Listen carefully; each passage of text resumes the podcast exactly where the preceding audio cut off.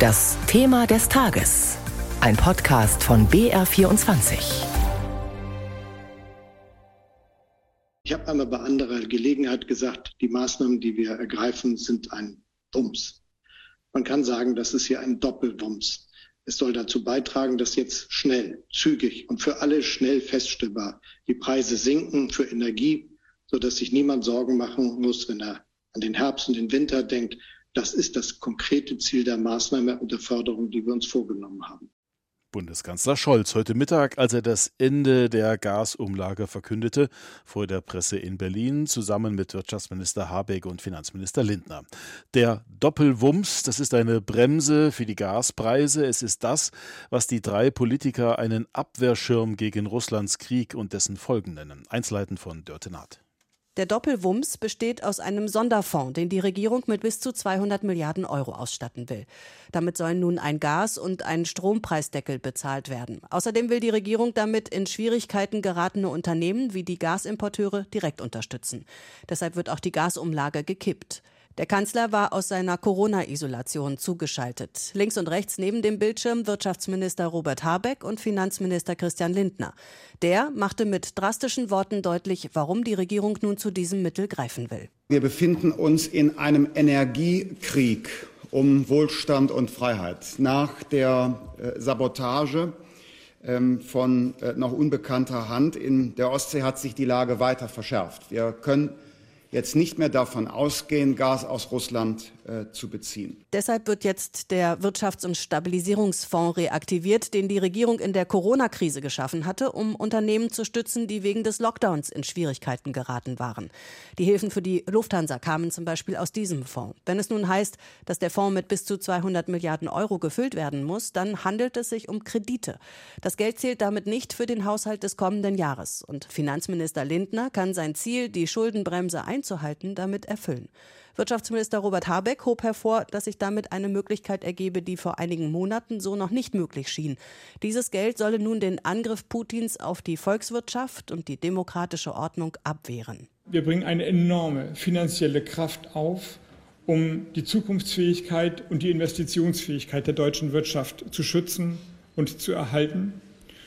Das ist wichtig und notwendig. Es geht nicht nur darum, irgendwie durch diese Krise durchzukommen, sondern als starke, robuste Volkswirtschaft diese Zeit zu bestehen um dann in der Zukunft die weiteren Aufgaben, die uns gesellschaftlich gestellt sind, zu bestehen. Die Gasumlage werde nun schnellstmöglich zurückgezogen, sagte der grünen Politiker. Sollten Unternehmen die Umlage schon am 1. Oktober einziehen, müssten sie sie an die Kunden zurückzahlen. Dem Wirtschafts- und Stabilisierungsfonds muss der Bundestag noch zustimmen. Gelten soll er dann bis März, April 2024. Und wie die Gaspreisbremse im Detail ausgestaltet wird, das erarbeitet jetzt eine Kommission. Auf jeden Fall hofft die Koalition, dass dieser ein großer Wurf ist, der Privatleute und Unternehmen gleichermaßen beruhigt und ihnen die Angst vor den steigenden Energiepreisen nimmt. Reden wir darüber mit unserem Wirtschaftsfachmann im ARD Hauptstadtstudio, Hans-Joachim Viehweger. Hallo nach Berlin. Hallo.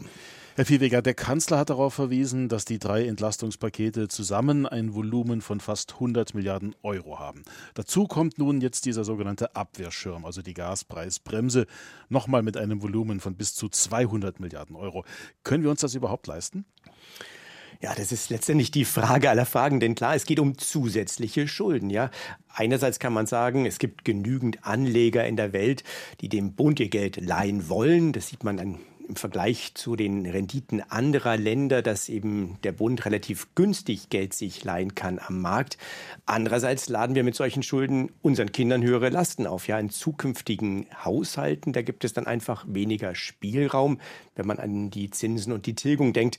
Und fragen muss man sich natürlich auch, wollen wir uns das leisten? Denn was den Gaspreisdeckel angeht, heißt es ja nichts anderes, als dass wir uns günstige Preise heute von künftigen Generationen finanzieren lassen. Nun gibt es ja immer noch die Schuldenbremse, die steht ja sogar im Grundgesetz. Gilt die nur noch dann, wenn es uns politisch passt? Das ist natürlich eine gute Frage. Rechtlich sieht das Ganze so aus. In diesem Jahr ist die Schuldenbremse ohnehin schon ausgesetzt, wegen Corona angesicht, an, an sich. Da kommen jetzt die 200 Milliarden einfach nochmal oben drauf. Der Bundestag muss das aber auch nochmal als Ausnahme feststellen. Ergebnis ist übrigens, dass wir damit das Jahr mit den höchsten Schulden in der Geschichte der Bundesrepublik werden, mit 140 Milliarden im regulären Haushalt, dann mal die 100 Milliarden für die Bundeswehr und jetzt nochmal naja, bis zu 200 Milliarden für den Energiesektor. Ausgegeben wird das Geld aber in den kommenden Jahren und das zeigt schon, Ökonomisch ist die Schuldenbremse damit letztendlich auch für das kommende Jahr ausgehebelt, aber wie gesagt, formal nicht. Andererseits, wenn die Talfahrt der Wirtschaft so weitergeht, ist das auch nicht gut für den Haushalt. Im September ist die Inflationsrate auf 10 Prozent gesprungen, so die Schätzung des Statistischen Bundesamtes. Auch wenn die genaue Höhe der Gaspreisbremse noch nicht bekannt ist, wie sehr könnte sie vielleicht dazu beitragen, einen weiteren Anstieg der Inflation zu mildern wenigstens? Also das wird zunächst mal von der genauen Ausgestaltung abhängen. Wir haben ja schon gehört, da arbeitet eine Kommission dran. Es ist auch nicht so ganz einfach am Gasmarkt. Das ist ja ein Markt, der zurzeit höchst angespannt ist. Ich denke nur daran, dass jetzt in den letzten Tagen ja der Preis wegen dieser Lecks an den Nord Stream Pipelines nach einer gewissen Stabilisierung vorher wieder deutlich angestiegen ist. Aber auch wenn die Details nicht feststellen, klar, in gewisser Weise wird das Ganze preisdämpfend sein. Wie stark hängt dann von der Ausgestaltung ab? Trotzdem gibt ja auch noch die Diskussion, muss mehr Energie auf den Markt gebracht werden? Das fordert ja insbesondere die FDP, auch um die Preise zu senken. Und sie hat natürlich auch die Atomenergie dabei im Blick. Ist man denn jetzt da in der Koalition auf einer Linie? Das ist man noch nicht. Ich fand es auch bezeichnend, dass äh, Finanzminister Lindner bei der Pressekonferenz ja explizit nochmal das Thema Atomkraft hervorgehoben hat. Er hat gesagt, ja, da sind wir uns noch nicht einig, aber darüber müssen wir noch reden. Bislang ist ja diese Überlegung von Wirtschaftsminister Habeck, die zwei süddeutschen Atomkraftwerke wohl über das Jahresende hinaus bis zum April laufen lassen, eben sein Vorschlag, aber noch nicht in der Koalition abgestimmt. Eine Hiobsbotschaft war ja auch das, was die Wirtschaftsforschungsinstitute heute mit ihrem Herbstgutachten in Berlin Ihnen vorgestellt haben. Sie rechnen mit einer dauerhaften Rezession. Inwieweit kann denn da jetzt diese Maßnahme, diese Gaspreisbremse entgegenwirken? Nun, ähm, Vielleicht muss man eins vorweg sagen, wenn wir, und das hat, haben auch die Wirtschaftsforscher ganz besonders betont, wir geben ja durch die höheren Energiepreise mehr Geld ins Ausland. Das Institut für Weltwirtschaft in Kiel rechnet in diesem Jahr zum Beispiel mit rund 125 Milliarden Euro, die dann der deutschen Volkswirtschaft fehlen. Ja, egal wie man das verteilt, also auch wenn der Bund jetzt einen Teil übernimmt. Die Hoffnung ist natürlich, dass der Bund durch die Hilfen besondere Härten abfedert, also insbesondere bei ärmeren Haushalten und dass er natürlich dazu beiträgt, dass besonders belastete Unternehmen die Krise überleben. Und wenn das gelingt, dann könnte das, das ja, die Probleme etwas dämpfen.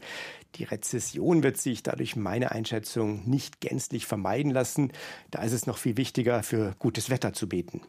Jetzt gibt es ja noch einen Ansatz, nämlich den Ansatz weniger verbrauchen. Und da hat heute die Bundesnetzagentur Interessantes bekannt gegeben. Vergangene Woche haben wir knapp 15 Prozent mehr Erdgas verbraucht als in den Jahren davor in diesem Zeitraum.